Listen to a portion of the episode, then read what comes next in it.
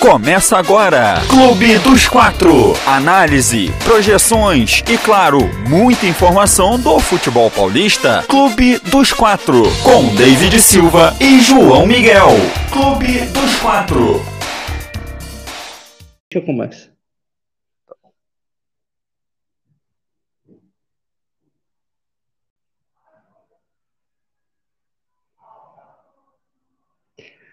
Amigos ouvintes aqui do podcast Clube dos Quatro, final de semana agitado, bastante agitado de sexta para hoje, ainda hoje teremos muito mais novidade. Mas o Corinthians venceu o Grêmio na Arena do Grêmio por 1 a 0, gol do jogo. Palmeiras venceu o Atlético Paranaense jogando no Allianz Parque, venceu por 2 a 1. O Santos tomou uma para o Flamengo com três gols de Gabigol, ex-atacante. A lei do ex funcionou muito bem. O, o Gabigol que bateu boca com alguns dirigentes.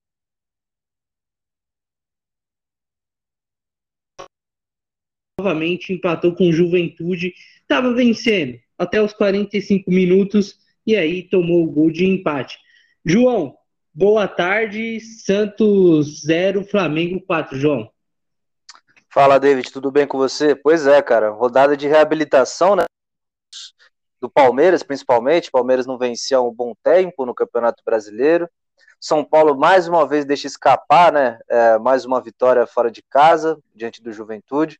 Santos e Flamengo, como a gente já previa, foi o massacre do Flamengo, né?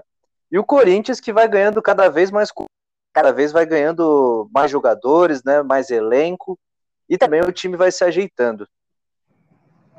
Exato, vai se ajeitando porque anunciou Roger Guedes, anunciou é, o William, o William voltando, rescindiu o contrato com o Arsenal, o William volta de empréstimo aí, vai rescindir. Tá, tá, tá uma confusão, né, esse negócio do William. Ele vai rescindir, mas vai vir de empréstimo. É uma coisa tão muito estranha. Roger Guedes conseguiu foi anunciado, né? Então já é um cara que vai vai estar tá no Corinthians aí para os próximos confrontos. Um time que o Corinthians vai montando. O Santos também está apresentando jogador, né, João? Apresentou o Velasquez, jogador, um zagueiro, 22 anos, o Velasquez tem, pode agregar bastante, porque no sábado, João, o Santos tinha dois desfalques na zaga, né? Tinha dois desfalques na zaga. Isso pode sim ter complicado um pouquinho. Tô... Claro que a gente está falando de um Flamengo, um Flamengo que que está goleando todo mundo. Mas o desfalque às vezes pode pesar, né, João?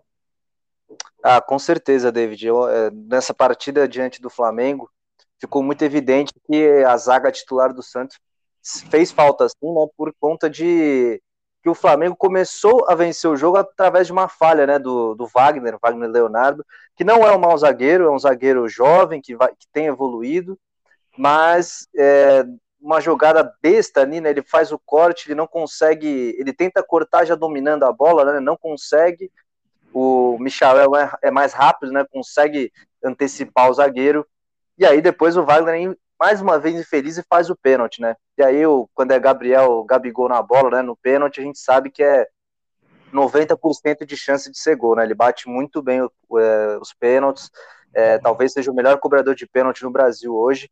E aí, quando o, o Flamengo fez 1 a 0 abriu a contagem, né? O Flamengo ficou muito tranquilo, o Santos, que não fazia um mau jogo, vou falar a verdade mesmo, o Santos não fazia um mau jogo, jogava é, dentro das suas características, dentro do que podia oferecer, não fazia um mau jogo, mas o Flamengo é o Flamengo, né? Tem um elenco que tem e quando fez 1 a 0 começou a explorar os contra-ataques da, da equipe do Santos e abriu ainda mais a contagem do placar.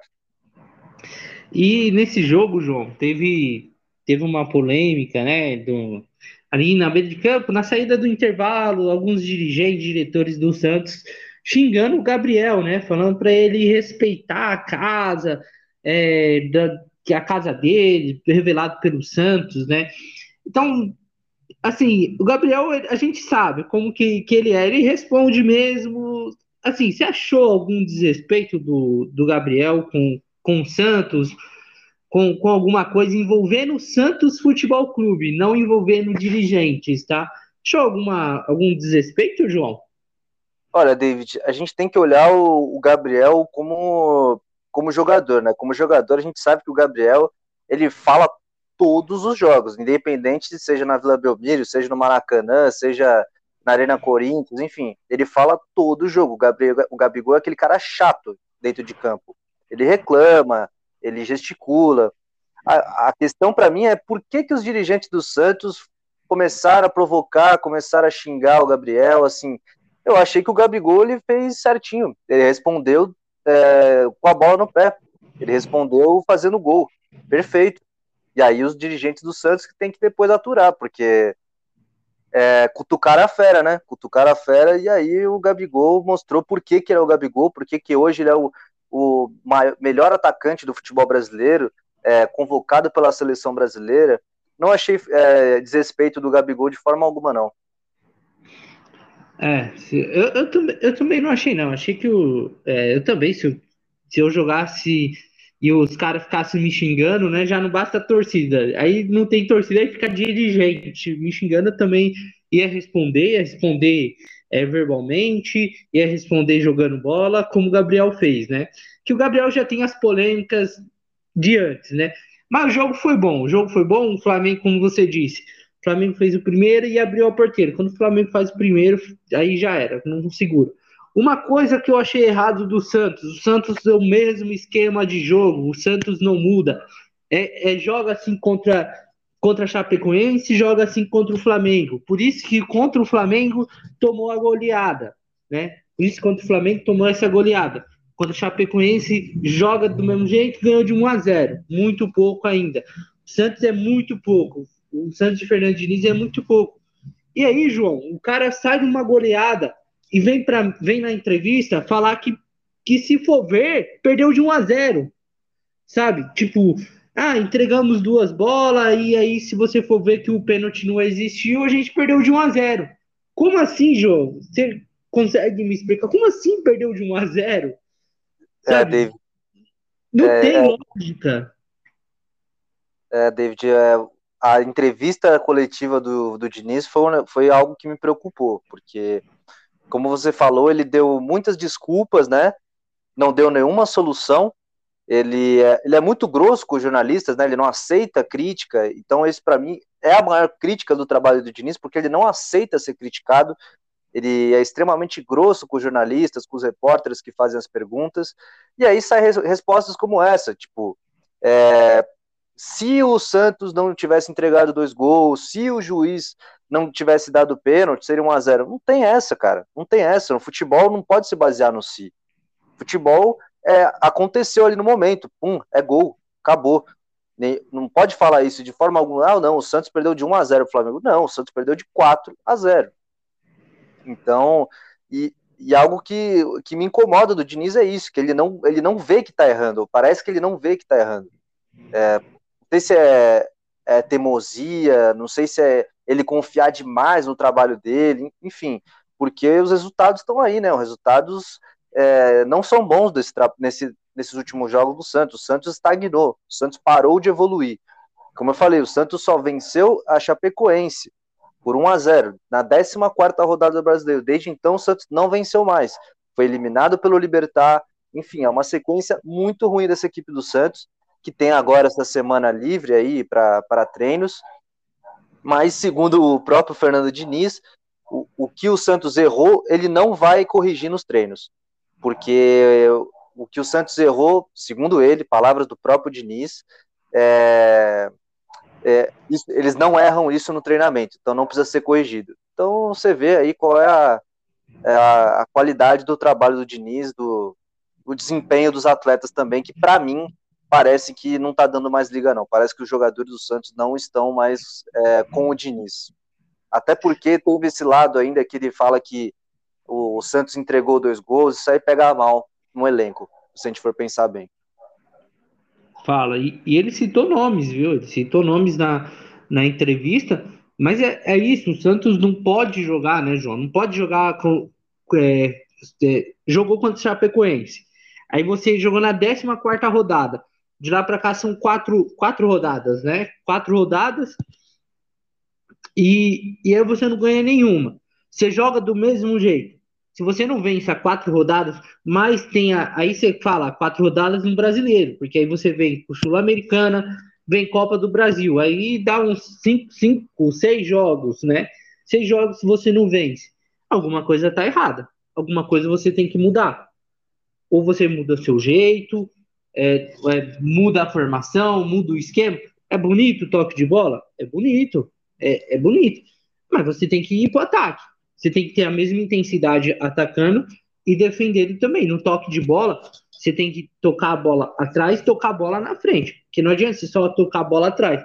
Que aí você pega um Flamengo que pressiona, sabe jogar, sabe se defender, aí toma essa goleada que, que deu. Não sei, eu acho que os dias do Diniz estão, estão contados.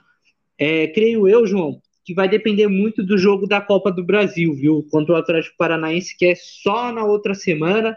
Então, acho que, que o Santos vai aguardar a Copa do Brasil e seja o que for. Se passar, acho que o Diniz continua. Se não passar, acho que degola o Diniz e aí, aí para a nossa felicidade aqui vai ficar, vai, vai ficar bom, né? Mas enfim, tá João, o do, jogar dois times, três times jogaram Paulista no sábado, né? Que foi o Santos, Corinthians e o Palmeiras. O Palmeiras venceu 2 a 1 o Atlético Paranaense após três partidas sem vencer no Campeonato Brasileiro, três derrotas consecutivas do Palmeiras, Palmeiras volta a vencer. Assim, o Atlético Paranaense jogou bem, viu, João? Jogou bem, atacou, teve gol anulado, e o Palmeiras conseguiu conseguiu dois gols, teve lei do ex também na, nessa partida, o Rony marcando, o Luan, zagueiro, marcando para o Palmeiras, isso que é incrível também, mas Palmeiras venceu, João. Pois é, como você falou, a lei do ex é implacável no nosso futebol, impressionante. É certeza de gol. É, o Palmeiras e Atlético, e Atlético Paranaense fizeram um bom jogo de futebol, viu? Fizeram um jogo muito equilibrado. O Palmeiras sai na frente ali numa bola parada, bem cobrada pelo Rafael Veiga. O Luan acerta um bonito cabeceio ali, faz 1 a 0 E depois o Palmeiras ele fica ali explorando os contra-ataques. O Atlético Paranaense saiu muito pro jogo, teve boas chances, como você falou, teve até gol anulado. O Atlético Paranaense foi para cima do Palmeiras. E aí, no segundo tempo, conseguiu o um empate. E aí, até quase conseguiu a virada. O Atlético continuou em cima. O Palmeiras também teve suas chances. E aí, num contra-ataque, boa bola do Davidson. Achou bem o Rony. O Rony acerta um chute cruzado ali, sem chance para o goleiro Santos. E o Palmeiras saiu vencedor desse confronto. O Palmeiras que precisava vencer, né, para voltar de vez, né, a briga pelo, pelo título do Brasileirão. Então, uma vitória muito importante do Palmeiras dentro de casa, né, que tinha perdido já contra o Cuiabá no, no último final de semana. É, é, vitória importante para o Palmeiras se reabilitar na competição. É, vitória importante porque, João, na próxima rodada o Palmeiras enfrenta nada menos que o Flamengo, né? Flamengo aí, então é bom você ir com, com uma vitória, um, uma vitória em cima do Atlético Paranaense, que está bem no Campeonato Brasileiro, e aí você vai preparado para enfrentar o Flamengo no, no, próximo fim de semana. O bom desse jogo, o Palmeiras joga em casa. Então, então é, é, não sei se é bom, né, João? Não sei se é tão bom assim, porque é o Flamengo. Não sei se é bom enfrentar o Flamengo. Era mais pegar o Gabigol nos dias que tava igual sábado e complica. Mas exato, o Atlético achei ele um pouco melhor sim que o Palmeiras pela, pela velocidade, sempre pela esquerda também né, o Atlético Paranaense. E o Palmeiras é aquele de sempre. Vai tentando, tocando a bola, vai, vai achando jogo nas pontas. E foi assim com, com o Davidson, cruzando para o Rony. O Rony muito bem também na partida, fazendo esse gol, se posicionando bem. Teve um jogador, do, o Dudu, ele deu uma furada, mas ele deu uma furada linda. Foi, eu não sei se você viu, João, mas a furada que ele deu ali foi, foi lindo, foi coisa de cinema né? Mas enfim, o que importa é a vitória. O Palmeiras venceu e agora só se prepara aí pela semana para pegar o Flamengo, né? Só para a gente fechar o, o assunto Palmeiras, é algo que me incomoda um pouco nesse time do Palmeiras é isso que você falou. O Palmeiras faz um gol e às vezes retrai muito, né? Aposta muito no contra-ataque. Palmeiras tem time para para jogar mais para frente. Tava jogando assim no começo do, do Brasileirão e era o líder do campeonato, né? Não era à toa. Então, acho que o Palmeiras tinha que voltar a esse estilo de jogo ali, de querer fazer o gol a todo momento, de é, ganhar bem os confrontos, de não apostar tanto é, no contra-ataque ali, de chamar muito o adversário para o seu campo de defesa, enfim. Acho que o Palmeiras pode jogar um futebol mais ofensivo, sim. É que eu acho, João, que o Palmeiras ainda não achou o técnico certo para esse time, viu? Acho que o Palmeiras não. Acho que ah, o Abel ganhou Copa do Brasil e a Libertadores. Ok, ganhou, ganhou, beleza, né? Mas eu acho que o Palmeiras ainda tá, tá atrás de um técnico que faça igual o Renato Gaúcho fez com o Flamengo, está fazendo com o Flamengo, né?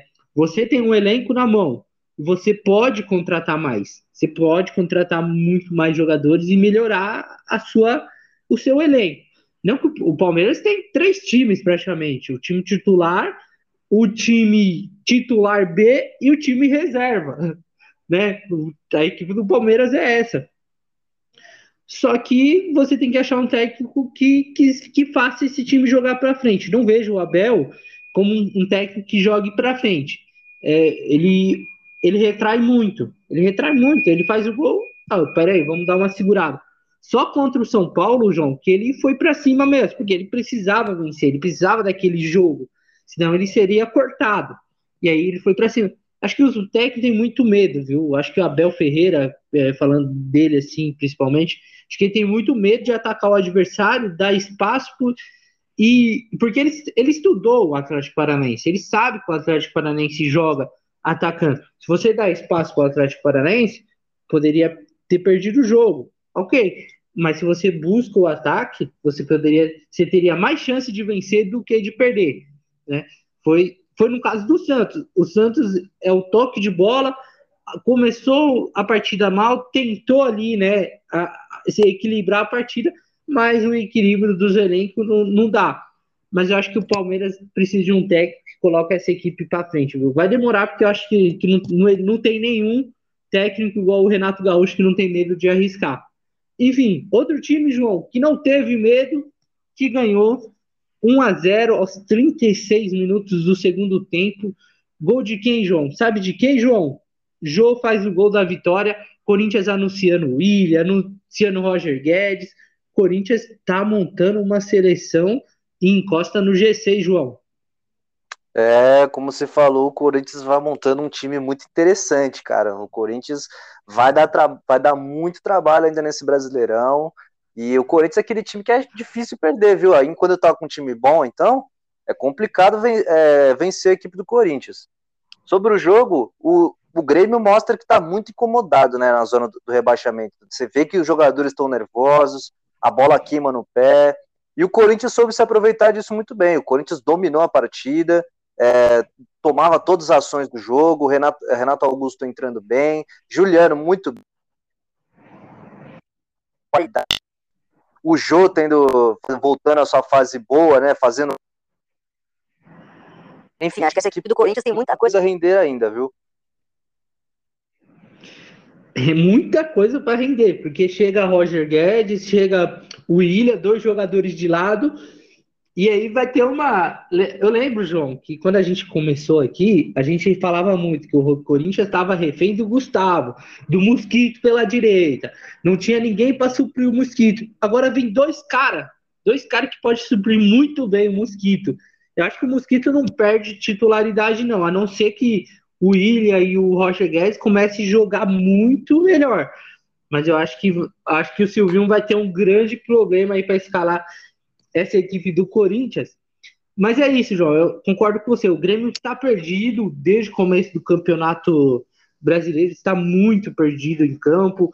É, você enxerga esse nervosismo, esse incômodo de estar na, numa zona de rebaixamento que acostumamos ver o Grêmio brigando lá em cima nesses últimos anos, e aí tá, tá lá embaixo, vai, vai brigar. E eu acho que, ô João, eu acho que esse campeonato brasileiro vai ter pelo menos um time grande caindo, viu? O mais provável seja o Grêmio, que é o que tá mais lá, na, lá embaixo, né? Mas acho que vai ter um time grande de expressão caindo para essa Série B. Mais um, viu? Mais um. Anotem aí, daqui de 19 rodadas a gente volta aqui falando. Mas o Corinthians não tem nada a ver com isso. O Corinthians subindo na tabela, encosta no G6, muito bem aí, começa vai recomeçar o retorno bem né? E pode, acho que o Corinthians, sei não, hein, João? Com esse Corinthians aí, ele, se o Silvinho conseguir montar essas peças que, que chegou para ele, vai ser bom. Eu acho que meu, meu time ideal pro, pro Corinthians, o Renato Augusto e o Juliano no meio, e aí, meu, você mete quatro atacantes lá na frente com o Roger Guedes, Gustavo Mosquito, Willi Jô e já era. E vence, dá para ir para Libertadores com esse time. Mas enfim, Corinthians 1, Grêmio 0, Grêmio continua lá embaixo, Corinthians subindo. E outro que continua lá embaixo, João. São Paulo 1, Juventude 1, jogo no Sul. O São Paulo apresentando os erros de novo. Um primeiro tempo razoável, um segundo tempo melhor. São Paulo melhorou. É, teve, teve a entrada do atacante Juan, da base do São Paulo, e conseguiu o gol, né? Conseguiu o gol de pênalti com o Reinaldo, mas aí depois parece que deu um apagão no time, uma falta que o Miranda cometeu, e aí o, o Chico, o jogador do, do Juventude, fez cruzamento no segundo pau, sobrou para o Ricardo Bueno, teve a tranquilidade e espaço para mandar para o fundo, fundo do gol, né? Gabriel Sara, muito criticado porque ele que estava na marcação, a zaga de São Paulo criticada, Volpe de novo criticado, né? É, muitos falou que essa bola era defensável, mas eu acho que não era defensável. Eu acho que poderia, ele poderia ter saído do gol, né? Ele poderia ter saído do gol para tentar alguma coisa. Não saiu. Mas São Paulo empatou de novo. São Paulo, João, é, antes de você falar, anunciou Gabriel Neves, volante, 22 anos do Nacional do Uruguai Teve um namoro aí no começo da temporada, não deu certo e agora deu certo. Chega com empréstimo, com opção de compra até 2022. E ele, João, toca no Caleri que é gol. O homem tá de volta. É, antes da gente começar esse podcast, ele, ele estava assinando aí o contrato, né? Vamos ver depois se nós terminar esse podcast já tá lá a assinatura dele, porque só tem hoje para assinar. Então ele tá em, ele, o, o Caleri está na Espanha porque é o seguinte, o caso do Calério, João, ele tem que renovar o contrato com o Deportivo Maldonado para vir para o São Paulo de empréstimo. E pode ser que tenha a opção de compra sim. São Paulo 1, Juventude 1, Calério e Gabriel Neves, reforços do São Paulo, João.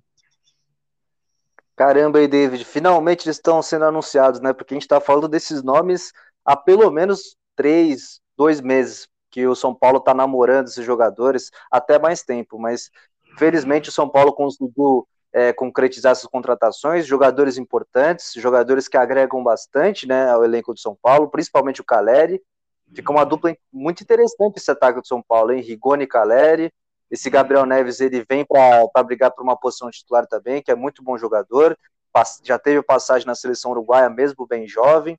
Enfim, boas contratações do time de São Paulo, que vai tentando rechear o elenco também, né? Como Santos tem feito, Corinthians tem feito para o restante da temporada. É, sobre o jogo, né, como você falou, primeiro tempo bem morno, né, bem, é, bem fraquinho das duas equipes, o segundo tempo melhorou. E se a gente falava que o, o, Corinthians era muito dependente do Mosquito, né, o São Paulo é extremamente dependente do Rigoni, né. As, as ações ofensivas do São Paulo são todas através do argentino. Ele, como, como a gente gosta de falar aqui, né, ele joga em todos os cantos do ataque, né, ele ele tem, como ele é ambidestro, né, ele joga ali pela esquerda, joga pela direita, joga pelo meio. Então, uma excelente contratação do São Paulo, esse Rigoni. É, jogador que tem uma boa visão de jogo também. É dele que saem as principais chances de gol do São Paulo, né, no segundo tempo. E aí, como você falou, eu até te perguntar, você achou que foi pênalti no, no Igor Gomes? Que é aquela jogada meio complicada, né? Porque o juiz não vê o direito o lance. É, eu acho que ele não viu o toque. Houve o toque do goleiro da Chapecoense, da, do Juventude, mas eu não sei se é o suficiente para o Igor Gomes cair e sofrer o pênalti. Mas enfim, o juiz deu, Reinaldo vai para cobrança, a gente sabe que o Reinaldo bate bem pênalti, né? Uma das características dele. E aí, como o gol foi no finalzinho, né? Nos 30 do segundo tempo, pareceu que o São Paulo deu aquela relaxada de novo, né? Como a gente viu na Copa do Brasil diante do Fortaleza. E aí, numa bola parada, como você falou, o Sara dormiu né, no lance, não marcou. O, o Ricardo Bueno é muito feliz na finalização, empata o jogo, ainda já nos acréscimos. Mais um resultado que o São Paulo deixa escapar é, no finalzinho do jogo. São Paulo precisa desses pontos. São Paulo não está tranquilo na tabela, assim como o Santos. O Santos e São Paulo estão ali juntinhos. a, se eu não me engano, os dois estão com 22 pontos, a 6 pontos, 4 pontos da zona de rebaixamento. Então, é para abrir o, é para ligar o alerta sim. São times que é, não podem estar na posição que ocupam na tabela. Tanto Santos e São Paulo precisam é, abrir o olho, porque senão fica complicado. Fica complicado e, e a torcida de São Paulo, João, é, jogou, São Paulo jogou nesse domingo, né? flagraram, é, flagrou o Lisieiro e Daniel Alves em uma balada, né? Aí tem toda aquela o, crítica. O, o Batucadinha tava batucando de novo? É, tava, tava lá batucando e tal. É, né? Então tem todo. Não que assim, ó, João, é, é os caras os cara estão na folga deles, se eles tiveram folga, caras têm todo o direito de, de aonde bem entender, aonde bem quiser, né? Ainda mais que aqui no em São Paulo que já liberou tudo, né? Novamente nessa pandemia, enfim, é, cabe a nossa crítica, sim, mas também cabe a nossa relevância a questão isso de ir para uma festa, né? A, a questão é porque o Daniel Alves ele fala muito, muita abobrinha, é, não joga nada, não tá jogando nada, ainda ganhou o Paulista, ainda diz que foi, ainda se, como posso dizer, se vangloreia com isso, porque, né, enfim, mas acho que, é como eu falei no, no podcast anterior, João, que nós participamos junto, não dá mais para Daniel Alves, não dá mais para Thiago Volpe, Lisieiro, que tá, desde que o Lisieiro veio da base, ele é muito criticado por lesão, né, e quando volta, tá, fica nessas, nessas questões extra-campo não tem nenhum problema você curtir a sua folga. Não, tem nenhum problema. Desde que você responde dentro de campo, desde que você seja uma figura importante para o clube. Como são o Daniel Alves e Liseiro, né? É, como eu falei, a gente não pode falar muita coisa porque aqui, aqui, aqui em São Paulo liberou praticamente tudo, todos os horários. Então os caras estão liberados. É a folga dos caras. Mas tem que ter respeito com o próximo. Você carrega o nome de uma instituição chamada Futebol São Paulo Futebol Clube. Se você não tem esse respeito, você está no lugar errado. Muito se diz, João, muito, muito se falou de ontem para cá, que o Daniel Alves teve essa folga do domingo para não jogar, porque estaria em, envolvendo uma contratação dele. Um clube interessado nele, não sei se é o Sevilha, que apareceu no, nas, nos últimos dias, estaria interessado e aí São Paulo deu essa folga, como só tem hoje para contratar, e aí São Paulo deu folga para ele ontem, né, para ver essa questão. Então, até o final do dia, a gente vai saber se o Daniel Alves vai continuar ou não. Para ir para a Europa, ele só tem até hoje. Tá? Para jogar num clube do Brasil, ele tem até amanhã para resolver a questão essa aí do São Paulo, se sai ou não. 99%, João. Todo mundo quer que ele saia, viu? 99% dos torcedores quer que ele saia, 1% não quer que ele saia. Enfim, se sair ou não, eu só quero que o Daniel Alves respeite a instituição São Paulo Futebol Clube. Né? Sobre a volta do Caleri, são cinco anos, João. Cinco anos namorando o Caleri, desde que saiu em 2016. Aí veio 2017, ah, vamos trazer o Caleri. Não, não foi. 2018, ah, o Caleri vai voltar. Não foi. 2019, o Caleri vai voltar. Não foi. 2020, 2021 e agora, na metade de 2021, Caleri retorna ao São Paulo. E eu vou te deixar uma pergunta aqui, João. É, Pablo ou, Care, ou Caleri, qual você prefere? ah, aí não tem nem graça, né, responder uma pergunta dessa, né? Obviamente, é, o centroavante argentino é muito mais qualificado, já mostrou isso na, nas passagens, na, na, primeira passagem que ele teve no São Paulo. É, acho que já teve, na primeira passagem do Galera, acho que ele deve ter até mais gols que o, o Pablo tem nos últimos dois, três anos, enfim. É, o Caleri é o jogador que chega para ser titular, para ser o camisa 9 é, principal dessa equipe de São Paulo, um jogador que o São Paulo vem procurando há muito tempo, né? Desde a saída dele, o São Paulo não achou ninguém para suprir é, essa posição no, no time. Então, o Caleri, para mim, vai chegar com status de titular absoluto e salvador da pátria até desse ataque do São Paulo que sofre muito com a perda de gols, né? É, o Caleri, ele é um ótimo finalizador, ele é um ótimo finalizador, sabe carregar a bola, mas não peça para ele sair e jogar de lado, viu? Não é esse jogador que sai da área. O Pablo ele já é esse jogador da, que sai da área, porém não sabe jogar, né? Mas enfim, é, na, na, passagem do Caleri aqui, João, em 2016, ele ficou seis meses, foram 30, 35 jogos e 19 gols. Em seis meses aí virou o xodó da torcida, saiu. E aí, né, os empresários acabou com a carreira dele, teve muita oportunidade na Europa, não conseguiu, ficou nessa aí, tá, agora tá nesse clube aí da Espanha Deportivo Maldonado, tem a oportunidade. Ele é jovem, tem 27 anos, né, tem muito a crescer, muito a agregar para esse time do Crespo. Bom, o São Paulo, João, vai ter 14 dias para se preparar, viu? 14 dias aí de descanso, porque esse final de semana o São Paulo não joga, né? Joga pelo brasileiro só na outro final de semana e no meio de semana, na outra semana, joga contra o Fortaleza no jogo de volta. Então são 14 dias. São Paulo se preparar para o São Paulo achar um elenco, é, encaixar esse elenco para ganhar do Fortaleza e voltar com a classificação. João, valeu. Sua despedida. Valeu, David. Prazerzão, como sempre, fazer aqui o Clube dos Quatro com você. Agradecer, como sempre, a nossa audiência querida e dizer que essa semana vai ser voltamos apenas na sexta, né, que não temos jogos nesse meio de semana, temos data FIFA, enfim, eliminatórias para a Copa do Mundo. Então, sexta-feira a gente volta aqui para falar da rodada, da última rodada, né, do, do primeiro turno do Campeonato Brasileiro. Valeu, David, aquele abraço.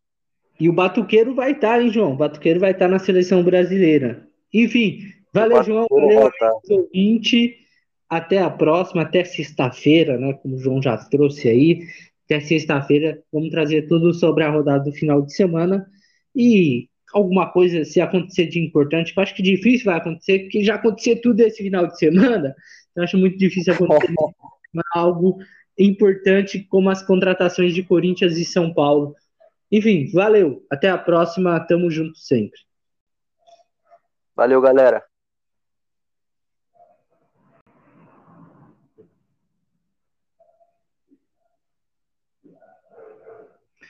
Fechou. Show, ficou Chaves. Ficou. Mano, eu só, eu só quero que o Daniel Alves e o Fernando Diniz saiam, porque eu não vou aguentar, não, velho.